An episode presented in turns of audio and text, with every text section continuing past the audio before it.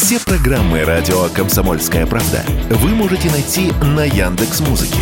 Ищите раздел вашей любимой передачи и подписывайтесь, чтобы не пропустить новый выпуск. Радио КП на Яндекс Музыке. Это удобно, просто и всегда интересно. Эдвард Чесноков. Отдельная тема. Здравствуйте, друзья! В ближайший час у нас здесь с вами будет жесткая гей-пропаганда. Единственная, возможно, программа на российском радио, которая этим занимается постоянно и систематически. Вот давайте начнем. 14 июля Государственная Дума приняла уже окончательно закон о запрете э, операций по смене пола, так называемых, его еще называют закон против трансгендеров. И еще говорят, ну неужели у нас нет никаких проблем? Вот давайте я вам отвечу. 13 июля, то есть за день буквально до этого думского заседания, на Орловщине трансгендер, он или она, вопрос уже другой, был задержан ФСБ по подозрению в госизмене, включая финансирование ВСУ. То есть вот все эти так называемые либеральные ценности – это дорога вниз. Это эскалатор, идущий в одном направлении. Как только ты на него ступаешь, ты движешься вниз, вниз, вниз, пока не попадаешь куда-то туда киноагенту Александру Невзорову, к больным на всю голову русофобам, которые приветствуют убийство русских и помогают убийствам русских. Вот это закономерный, логически выверенный итог всех этих либеральных ценностей. Я не знаю ни одного трансгендерного активиста, который был бы за русских. Я не знаю, может, вы знаете. Поправьте меня. И лучше поставить заслон этому малому злу, прежде чем оно станет злом большим. Опять же, давайте посмотрим на США. Там эту статистику привел председатель Думы Вячеслав Володин. Свыше полутора миллионов трансгендеров. Количество этих людей и количество операций по смене пола за последние 10 лет возросло в 50 раз. В том числе порядка 300 тысяч трансгендеров – это подростки сейчас в США. Надо ли нам это? Надо ли нам, чтобы все проблемы, которые испытывает человек, допустим, подросток, у которого проблемы в школе, или человек, у которого проблемы на работе, объяснялись очень просто. У вас был факт рождения не в том теле. После того, как вас хирург почикает, то все будет хорошо. Это такой же соблазн простых решений, как знаете, э, нюрнбергские расовые законы. Во всех бедах Германии виноваты велосипедисты. А вот э, как только мы их всех загазуем, то все будет хорошо. Да нет, ничего подобного.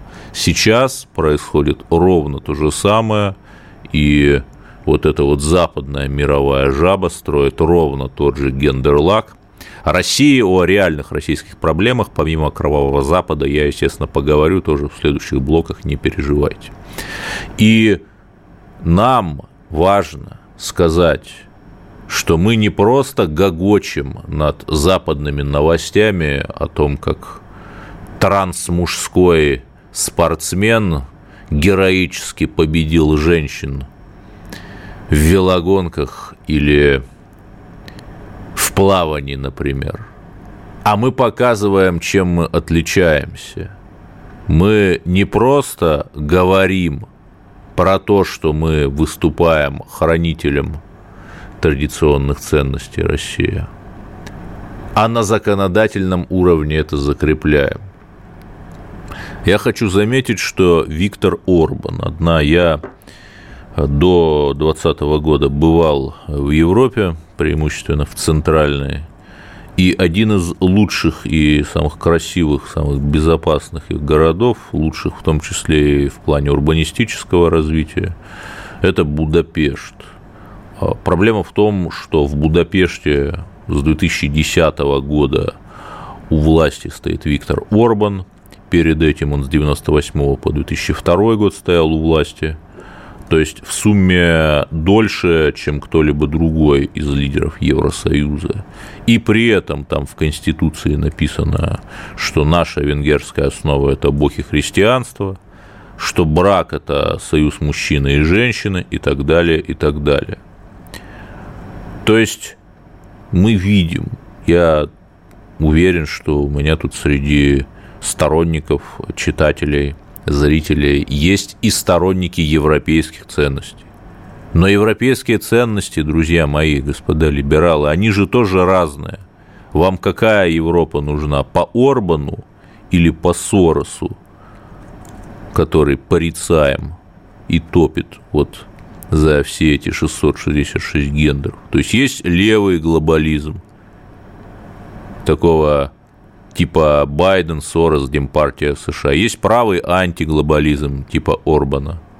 Много есть путей в Европу, много есть путей к построению демократического общества, а не только один, как нам наши независимые исследователи Чубайсы говорят. Поэтому хорошо, что мы защищаем трансгендеров от терапии, гормональной терапии, которую им прописывают западные врачи. Когда ты идешь по пути наименьшего сопротивления, то ты вот туда, потакая своим эгоистическим желанием, идешь в ад. Когда ты свои душевные трудности, раны, проблемы. Вот нас говорят, э, нам говорят, что вы страшные трансофобы. Нет, ну, конечно, трансгендеры есть.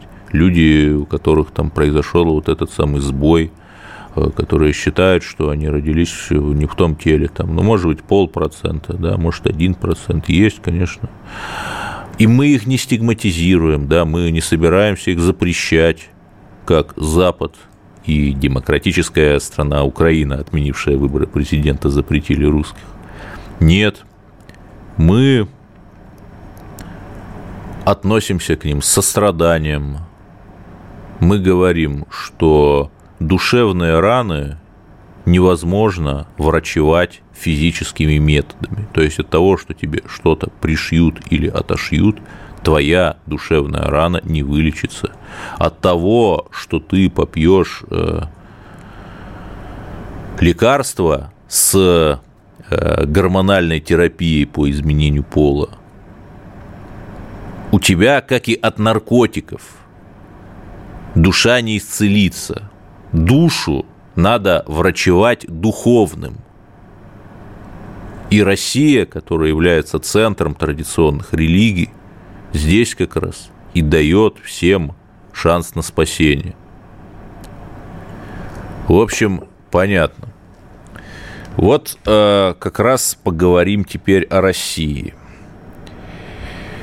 Я опять э, с большой печалью наблюдаю, э, что э, критикуют, не то чтобы там критикуют Минобороны, а вообще говорят, пишут в телеграм-каналах, что все плохо. Не очень понятно, что пишут, не очень понятно, что плохо, но пишут. Друзья мои, я не военный эксперт, я даже не буду вот эти все набросы э, обсуждать и рассуждать. Я скажу очень просто. Э, когда говорят, что русские хотят мира – там показывают какие-то социологические опросы, не очень, правда, понятные, с непонятной методологией, но допустим. Да любой хочет мира, понимаете? И когда нам трясут этими цифрами, там, что чуть ли там не половина против СВО, это опять какие-то около иноагентские соцопросы. Друзья мои, речь идет о том, что человек хочет мира и прекращения кровопролития. Но никто, по крайней мере, в статистически значимом количестве, не хочет позорного мира-поражения. И вот когда нам трясут этими цифрами соцопросов, это классическая подмена понятий. Хотите ли вы мира или вы хотите поражения? Та самая партия мира, она себя так называет, я думаю, все знают, кто к ней относится, это партия поражения. Это партия позорного Брестского договорника, я имею в виду Брестский мир 18 года, по которому Россия лишилась третьей территории. Я думаю, к этой теме я еще вернусь. Поэтому, друзья мои, верим в победу. А, худшее в плане худшее перегруппировочное, я уверен, уже позади. Тем не менее, сейчас будут испытывать нашу веру. Ведь Бесенята ее всегда испытывают. Нашу веру в нашу победу, нашу веру в нашу прочность. Это нам все дано как урок, чтобы мы через это прошли, укрепились с новыми силами. Поэтому мы, мы верим, я верю, и вы верите, что мы победим. Но на этом пути, друзья мои, придется пройти через многочисленные испытания. И главное, здесь нельзя оплошать и потерять веру в победу, в Родину и в себя. Давайте поэтому верить. Продолжим через пару минут, поговорим как раз о внутрироссийской проблематике. Оставайтесь на линии. Эдвард Чесноков. Отдельная тема. Ну вот, давайте поговорим о региональной политике. Телеграм-канал «Обыкновенный царизм» – это э, такая постмодернистская шутка, как вы понимаете, в названии, э, привел интереснейшие скриншоты из Фейсбука Зульфии Гайсиной. Кто такая Зульфия Гайсина? Это региональный башкирский политик, избирается в Госсовет Республики – у нас единый день голосования приближается, как вы знаете, избирается от партии «Новые люди», конечно же. Давайте я просто процитирую скриншот. Я не знаю, может быть, скриншот нарисован, может быть, э, Зульфия Гайсина ничего такого не говорила.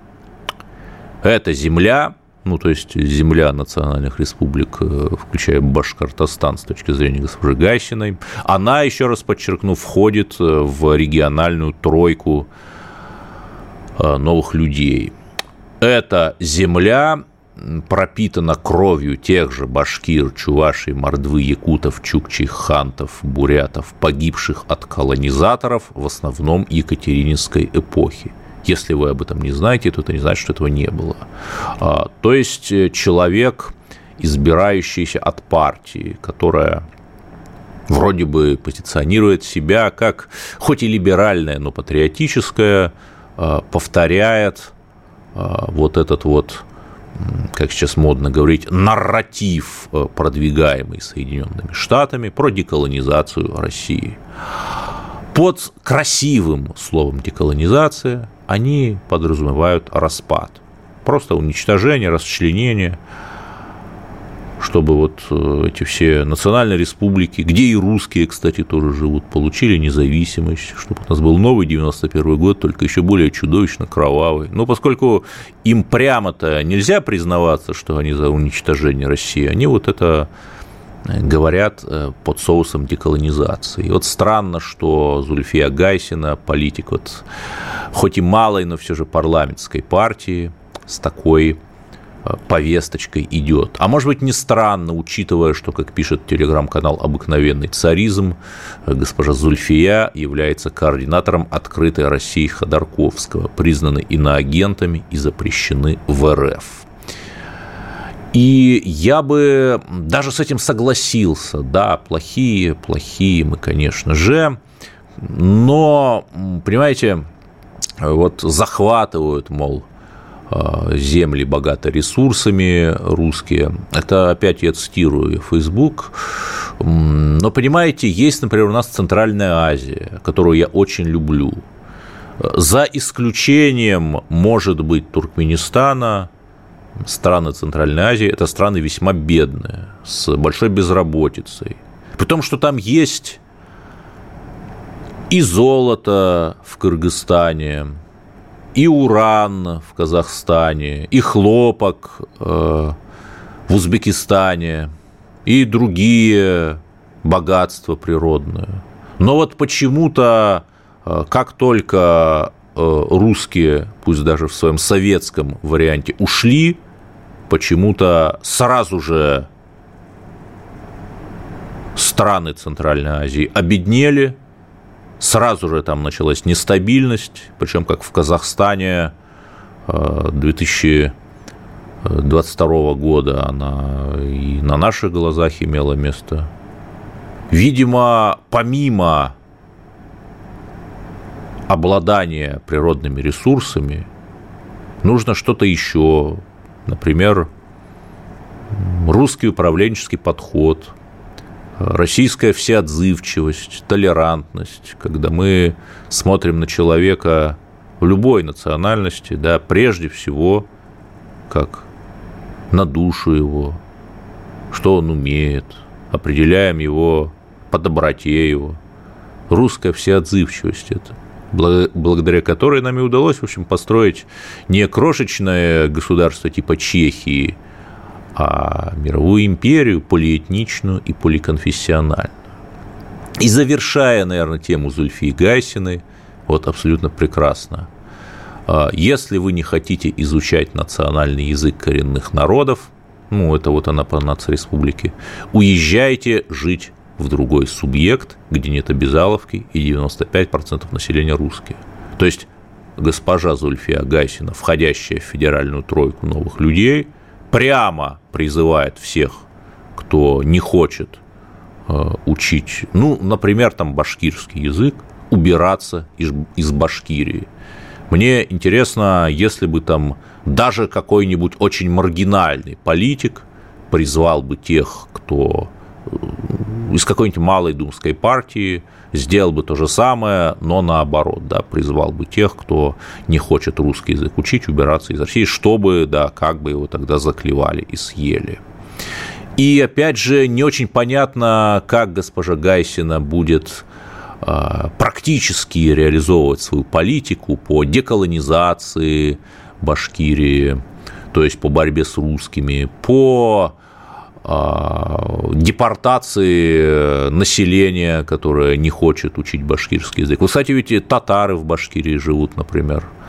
А если башкирский язык будет обязательным, то когда у татарских школьников будет время и место учить татарский язык? Ну, непонятно же, да, непонятно.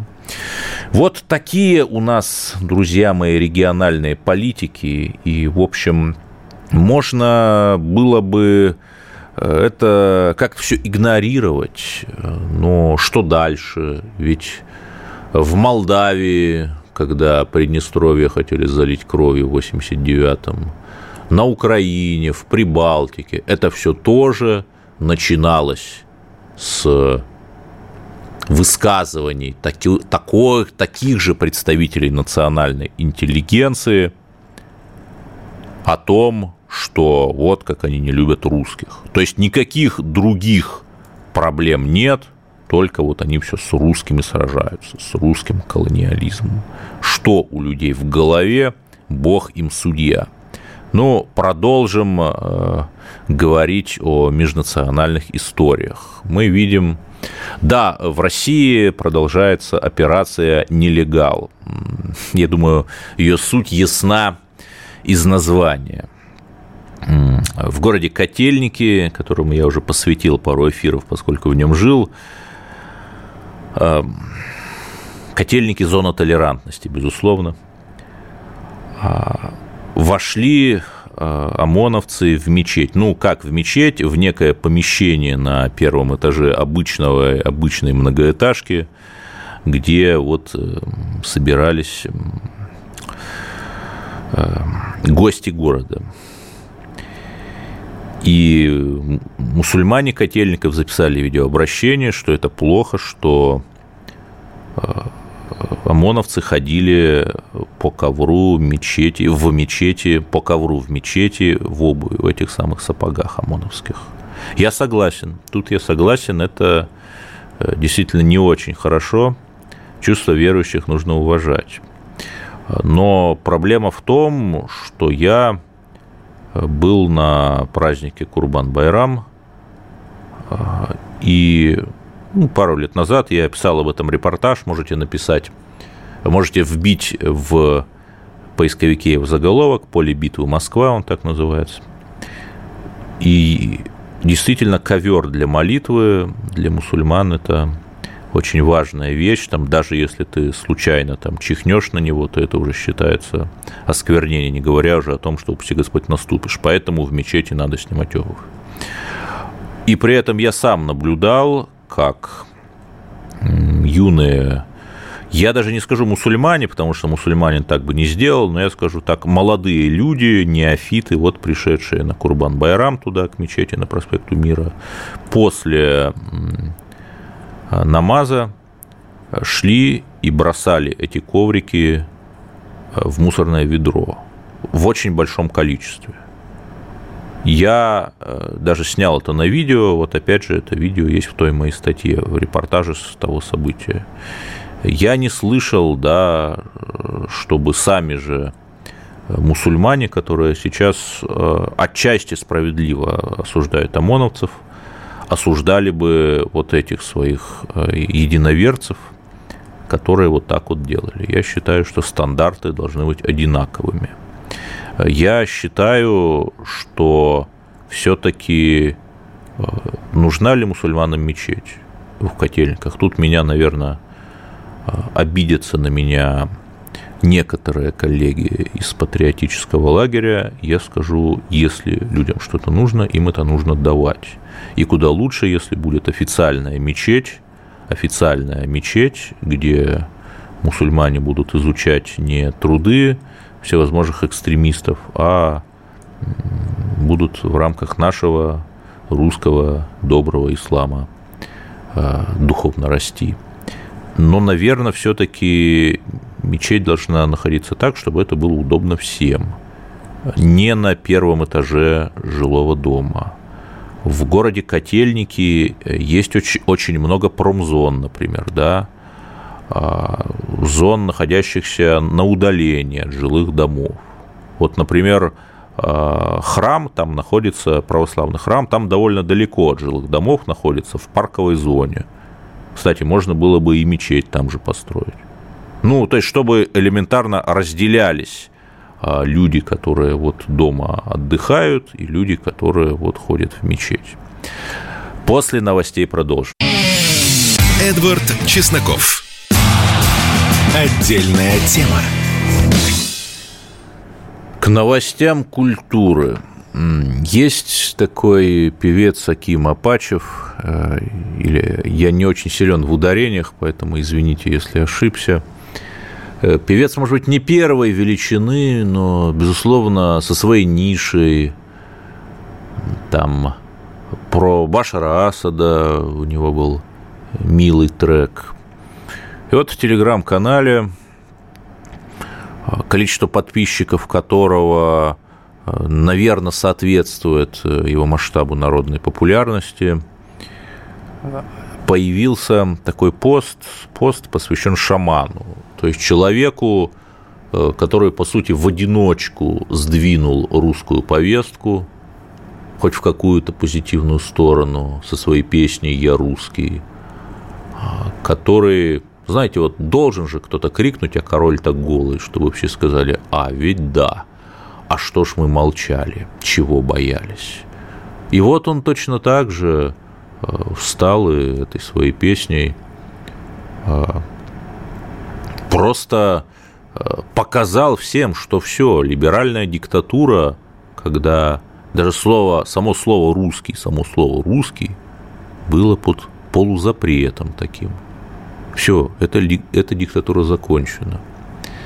Я был на похоронах э, одного моего товарища, который погиб э, в СВО. И там звучала песня «Шаманов встанем». На похоронах. Ее поставили сотрудники похоронного бюро, и, видимо, они ее постоянно ставят. То есть песня уже буквально ушла в народ.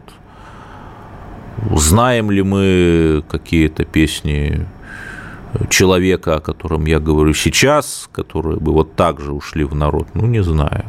И вот к чему я это говорю, что у шамана э, гастроль в, э, на новых территориях. Я, опять же, вот выступления в Мариуполе, Луганске, Геническе, Снежном и Краснодоне. Я, опять же, не знаю певцов, которые, даже в том числе и тех, которые вроде бы за СВО, остальные просто отмалчиваются. Я не знаю, или знаю очень мало э, деятелей эстрады такого уровня, да, которые хотя бы до Ростова доехали, хотя бы до Крыма, не говоря уже там об этих четырех новых областях. И вот э, к чему я вас плавно подвожу. Вот таким Апачев написал в своем телеграм-канале такой пост. Ярик, ну, это такая фамильярность, конечно, да, ты забыл, ну, видимо, люди уже перешли на ты, друзья старые, ты забыл про Донецк, Бердянск и Мелитополь, нехорошо, понимаю, что стреляют и взрывают, то человек понимает, понимает, что страшно, но надо собираться и сделать, на тебя смотрит вся страна, не малодушничай, ты же мужчина. То есть или э, Апачев не понимает, что массовое мероприятие такого человека, живого символа русского движения, неизбежно станет мишенью для хаймарсов и прочих бесенят.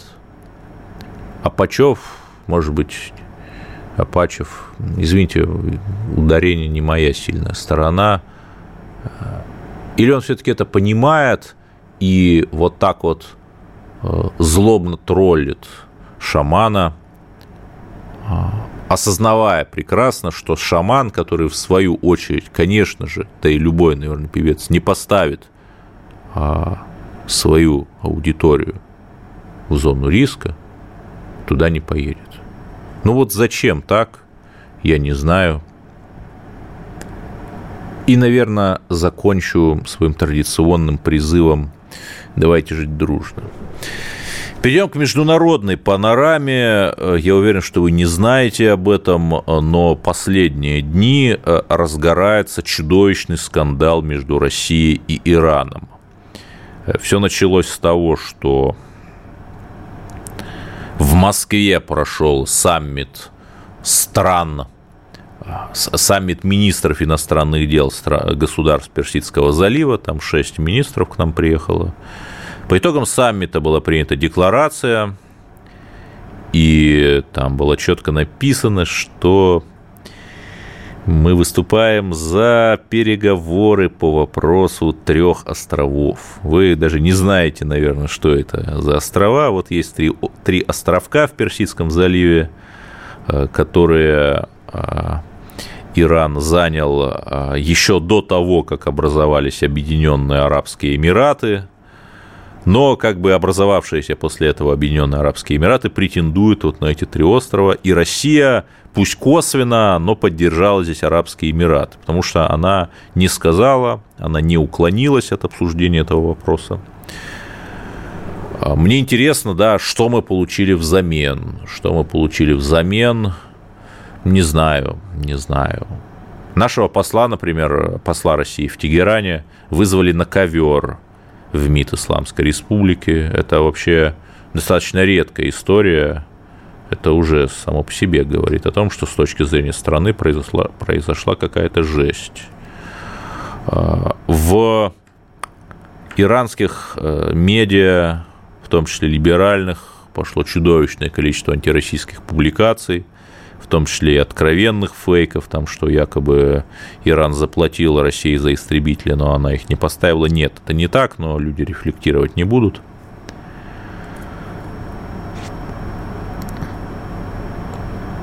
Затем э, наш Сергей Лавров, которого мы, безусловно, очень любим, сказал, что Иран и США ведут тайные переговоры.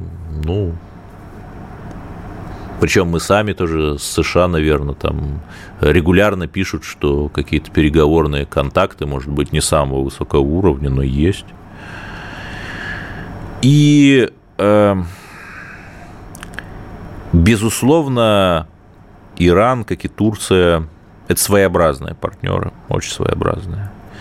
Безусловно, в Иране силен либеральный блок, ну, в смысле, либеральный прозападный. И очень часто наши взаимодействия, я сейчас даже не столько про Иран, сколько вот вообще про этих восточных партнеров, строится по принципу, вот кто кого первым, ну, не скажу, предаст, но кто над кем первым возобладает, мы над ними или они над нами. Ну, Восток дело очень петрушистое. Но все-таки, если у нас есть какие-то проблемы с Ираном, а я допускаю, что эти эскапады наши в сторону Ирана, это не просто так, а они являются отражением э, некого кризисного состояния наших отношений – о которых просто не говорят. Да нам же очень многое не говорят. Мы, у нас очень мало иронистов, которые бы вообще понимали, что там происходит. Но так ли мы высказали наше недоумение Ирану, может быть, вполне справедливо, но форма этого недоумения.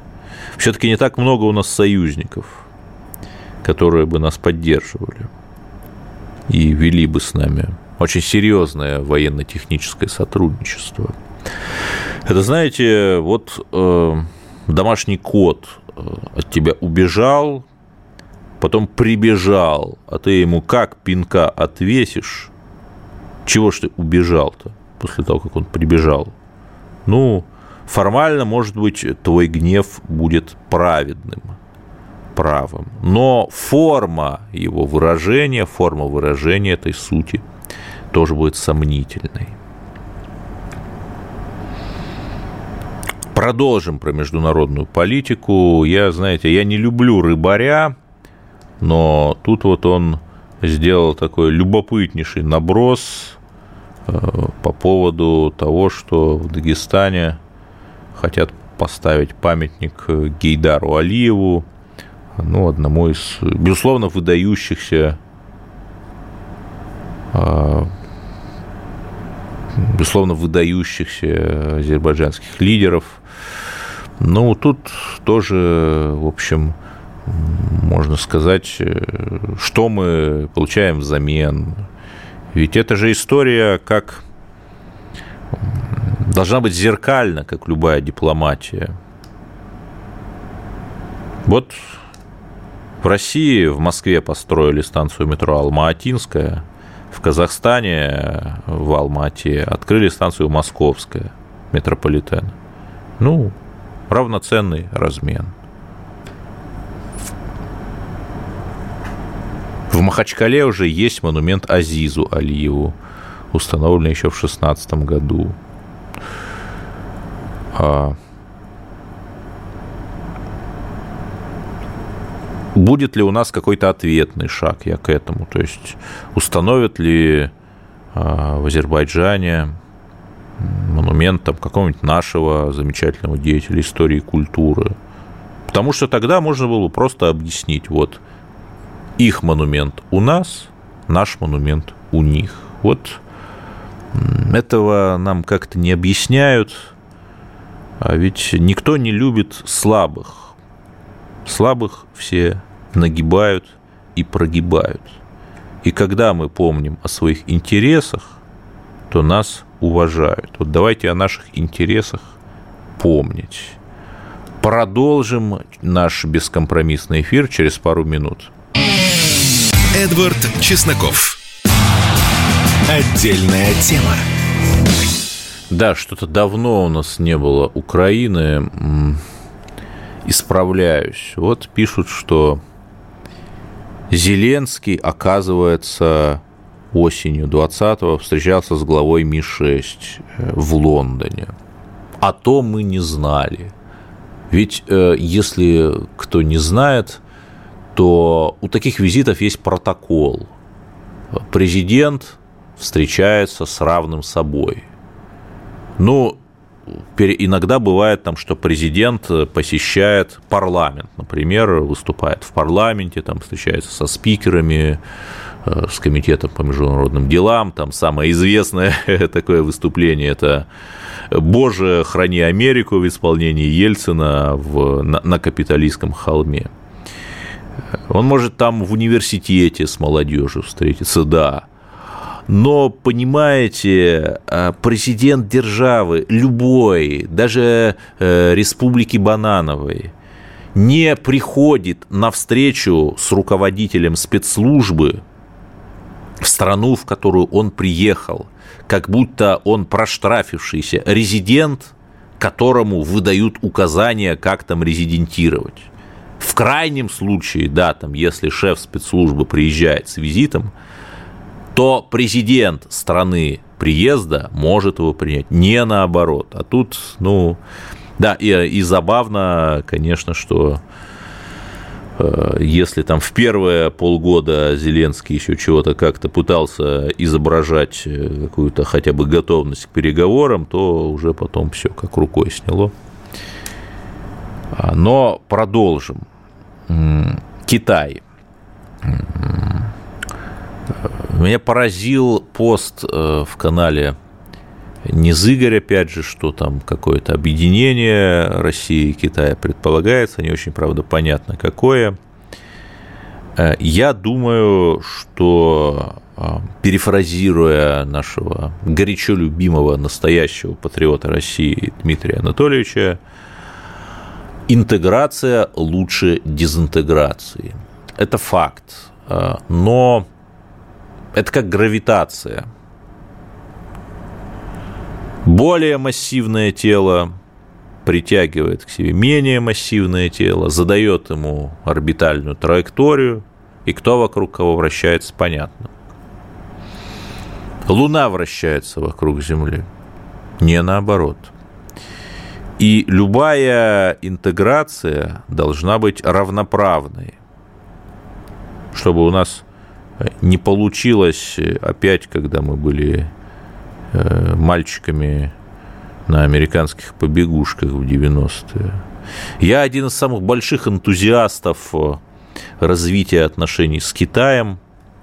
Я там был, по меньшей мере, три раза в самых разных частях, и в Приморском Китае, и вот в таком глубинном, в Синьцзян-Уйгурском автономном районе был. У нас с Китаем нет противоречий, это единственная страна, с которой у нас нет противоречий, наверное. Даже с Монголией у нас есть противоречия, потому что местные упоротые националисты хотят отменить кириллицу в алфавите. С Китаем нет. Потому что у них нет кириллицы в алфавите, наверное. Но Китай всегда очень жестко продвигает свои условия. И если мы будем расхлябанными, то как бы мы поменяем низкопоклонство перед Западом на какое-то не самое приоритетное партнерство с Китаем. А вот если мы будем собранными, жесткими, сильными, помнить о своих, прежде всего о своих национальных интересах, то и Китай, и другие партнеры будут нас уважать.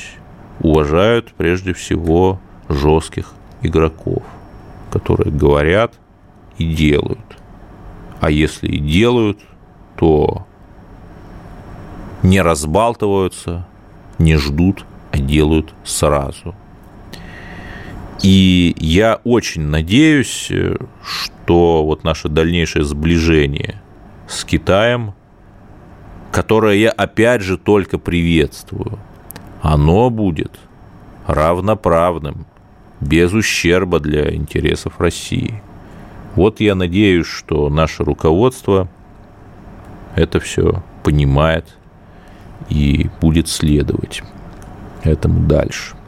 Далее у нас говорят про социальную справедливость. Вот, пожалуйста, Госдума приняла закон о продаже имущества коррупционеров с торгов, если оно вдвое превышает стоимость э, среднего жилья аналогичного э, в данном регионе.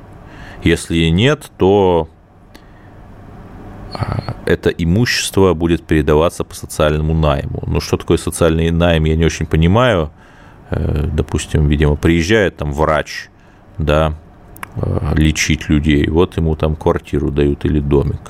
Главное, чтобы по этому социальному найму не получали родственники э, губернатора, например, квартиры. А то девочкам или мальчикам, студентам тоже же нужны квартиры. Вот так не надо. Вот это и есть как раз та социальная справедливость. Я просто напомню, о чем идет речь. Например, у полковника-миллиардера Захарченко было найдено 13 квартир, и он получил за взятки 12,5 лет. Да, это забавно, то есть практически э, число длительности его тюремного срока почти соответствовало количеству его квартир. Но я не знаю, сколько там, может быть, я скажу, там на миллиард рублей квартиры, не знаю. Ну, примерно говорю, но... И вот э, эти... Не эти, конечно, я не про них говорю, это уже достаточно давно было, а вот такого рода квартиры, имущество будет э, реализовываться на, на месте э, вместо того, чтобы они по каким-то непонятным схемам доставались кому не надо.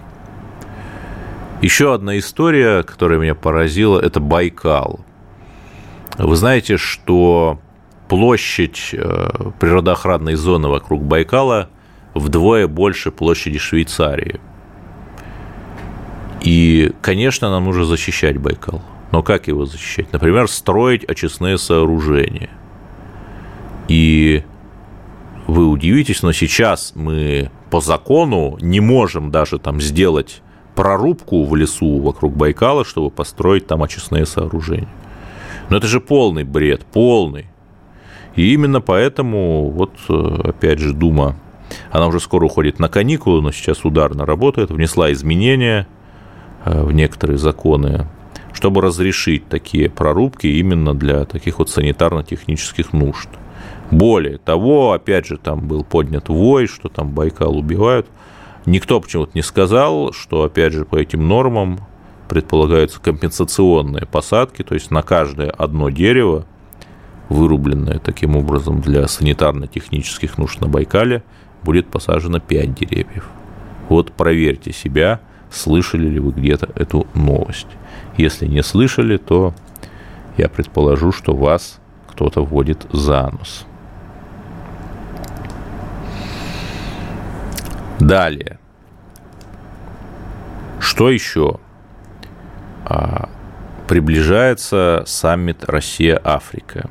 И здесь опять есть угроза, что у нас там будет еще включение а, с этого саммита, я надеюсь. Но здесь опять есть угроза, что мы а, слишком сильно полюбим Африку и будем представлять себе некий идеал. Нет, у африканцев тоже есть свои интересы. Когда мы беседуем с ними, там, предлагаем какие-то товары, они говорят, да, пожалуйста, но кто за это будет платить? То есть у них такой хороший партнер это Китай, который не просто строит мосты, а еще и за свои деньги, ну буквально за свои же китайские кредиты там строит мосты и дороги в Африке. Но мы с африканцами говорим на одном языке. А, они все говорят, что вот вы, в отличие от американцев или французов, считаете нас за равных себе, и мы это очень ценим. И вот э, я это к чему, что многополярный мир, он не будет э, каким-то раем небесным по сравнению с этим американским однополярным одочком. Нет, э, более того, в этом, в этом, мире, в этом мире национализма каждый будет рваться и грызться за свои интересы, и это отчасти нормально. И вот э, надо будет находить просто точки пересечения, где наши интересы там пересекаются с Турцией, с Ираном, там, э, с Эфиопией, с Китаем, да, даже с Америкой э, которая, в общем, я уверен, что э, благополучно с минимальной кровью пройдет через свой 1991 год и станет таким же партнером России, как во времена царей, когда мы помогали американцам сражаться с белыми расистами. Вот я на это очень надеюсь. А, вам, дорогие мои друзья, желаю всего наилучшего. Закольцую мои, мой эфир. Верьте в победу России. Она неизбежна. Но она зависит в том числе и от вас. Работайте, помогайте русской армии, верьте, все будет хорошо. Это испытание на крепость нашей веры, на нашу любовь, на наше долготерпение. Всем хороших выходных. Слушайте радио КП. Эдвард Чесноков. Отдельная тема.